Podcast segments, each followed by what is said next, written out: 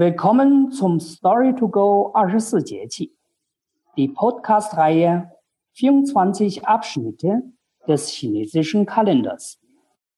Hier spricht Kang Wei. Zu diesem Thema habe ich Frau Nelly Ma eingeladen. Frau Ma war lange Zeit Dozentin an der Uni Passau und agiert bei uns seit vielen Jahren für Workshops und weitere kulturelle Veranstaltungen. Sie hat unter anderem diverse Bücher über kulturelle Sitten und Bräuche in China und das chinesische Lernen mitgeschrieben. Ni hao, Frau Ma. Ni hao, Kangwei. Willkommen in der Podcast-Reihe Die 24 Jahresabschnitte. Ich begrüße herzlich alle, die dabei sind. Die UNESCO hat Chinas 24 Jahresabschnitte in die Liste des immateriellen Weltkulturerbes aufgenommen. Wir empfinden es für wertvoll, das Verständnis dieses Kulturgut unserer Reichweite vertiefen. Frau Ma, würden Sie uns die 24 Jahresabschnitte gerne zuerst etwas erläutern? Was heißt Jieqi? Sehr gerne. In China gibt es neben dem gregorianischen Kalender immer noch den traditionellen chinesischen Kalender. Er richtet sich an landwirtschaftlichen Geschehen und basiert auf der Beobachtung des Sonnenverlaufs. Neben den vier Jahreszeiten und den zwölf Monaten gibt es noch die 24 Jahresabschnitte, in Chinesisch Jieqi genannt. Das Sonnenjahr wird in 24 Abschnitte von jeweils 15 oder 16 Tagen eingeteilt. Das neue Jahr beginnt immer mit dem ersten Neumond nach dem Abschnitt Große Kälte, Dahan. Das liegt am 20. oder 21. Januar. Das ist Yechi. Frau Ma, in welchem Abschnitt befinden wir uns gerade? Ja, wir befinden uns jetzt gerade im Abschnitt Regenwasser, Yushui, am 18. 19. Februar. Jeweils sechs Jiechi bilden eine Jahreszeit. Yushui, also Regenwasser, ist der zweite Abschnitt des Frühlings. Danach folgt Jingzhe, Aufschrecken der Insekten, am 5. oder 6. März. Mhm.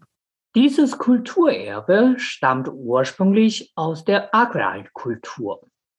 Erzählen Sie uns gern was von seinem Einfluss auf die Baumregel, Sitten und Bräuche in China? Sehr gerne. Ich möchte mit einem Sprichwort beginnen. Zu diesem Jahresabschnitt sagt man, wenn der Frühling beginnt und es regnet fein, kommt früh aus den Federn und geht spät wieder rein. Im Süden weht jetzt bereits ein warmer Wind, der Schnee und Eis vertreibt. Die Luft ist feucht und der Niederschlag nimmt zu. Die Wildgänse kehren zurück. In dieser Zeit fällt das dreitägige Laternenfest Yuanxiaojie, das 15 Tage nach dem traditionellen chinesischen Neujahr stattfindet. Früher waren die Häuser in diesen Tagen mit Laternen geschmückt. Man flanierte durch die Straßen, löste die Rätselsprüche, die auf die Laternen geschrieben waren, und aß süße Klebreisbällchen, die ebenfalls Yuanxiao in Südchina Tangyuan heißen. Traditionell werden diese Bällchen zu Hause aus Klebreismehl hergestellt. Sie werden mit roter Bohnenpaste, Sesam oder gemahlenen Erdnüssen gefüllt und im heißen Wasser gekocht. Die Bällchen werden mit dem heißen Wasser serviert, das anschließend getrunken wird. Inzwischen gibt es sie in den Läden, im Tiefkühlfach rund ums Jahr. Da der elastisch klebrige Teigmantel aus fein gemahlenem Klebreis schwer verdaulich ist, sollte man nicht zu viel davon essen. Mittlerweile gibt es auch neumodische Sorten mit Schokolade oder Vanillefüllung. Mit dem Laternenfest setzen auch die landwirtschaftlichen Arbeiten ein. Zunächst jedoch galt es, den Drachengott günstig zu stimmen. Drachengott. Welche Rolle spielt der Drache in der chinesischen Kultur? Der Drache ist in der altchinesischen Kultur eine wichtige Gottheit mit positivem Charakter. Er herrscht über das Wetter und befehligt Wind und Regen. Am zweiten Tag des zweiten Mondmonats hebt er der Sage nach seinen Kopf. Das bedeutet, dass Himmel und Erde gemeinsam den lebenswichtigen Regen hervorbringen. Es gibt eine Vielzahl regionaler Bräuche, um den Drachengott zu empfangen. Ihm wird geopfert, aber auch die Menschen lassen es sich gut gehen. Sie essen kleine, runde Frühlingsfladen, Chunbing, die an Drachenschuppen erinnern. Eine andere typische Süßigkeit aus Klebhirse heißt der Esel wälzt sich, Lü Dagun, weil sie in Erbsenmehl gewälzt wird. Der Patron dieses Jahresabschnitts ist der Drachengott, der über Wind und Regen herrscht. Der spuckt Wasser und trägt ein Zepter. Sehr interessant. Geben Sie uns gern welche Tipps auch für Alltagsverhalten und Körperpflegen für diese Zeit? Ja, das Frühjahr ist die Zeit der Leber. In dieser Phase fühlt sich der Mensch vital und voller Energie da das Leber-Qi mit dem jahreszeitlich aufsteigenden Yang wächst.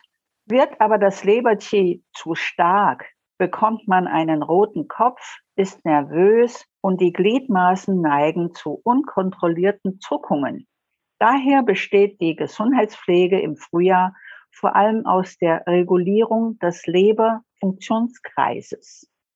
Das setzt eine ausgeglichene Psyche voraus, denn die Leber reagiert auf jede heftige Emotion. Die Medizinklassiker raten, zwölf Dinge in dieser Zeit zu meiden. Dazu gehören zum Beispiel übertriebenes Grübeln, ständig an etwas denken oder etwas heftig begehren, sich zu sehr mit Dingen auseinanderzusetzen, zu viel reden, lachen, sich grämen oder freuen aber auch zu starke Begeisterung, Wut und Liebe sowie übertriebenen Hass. Manches mag uns heutzutage schwer verständlich vorkommen, aber das rechte Maß an Emotionen kann auch heute hilfreich sein. Ja, stimmt. Außerdem hätten Sie noch Tipps für uns, auch für die alltägliche Ernährung?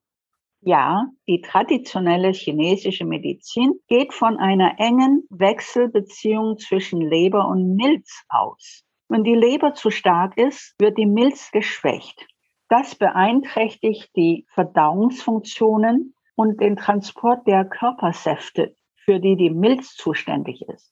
Deshalb ist jetzt schonende und leicht verdauliche Kost angesagt. In den chinesischen Klassikern werden für diese Phase folgende Ernährungsprinzipien vorgeschrieben.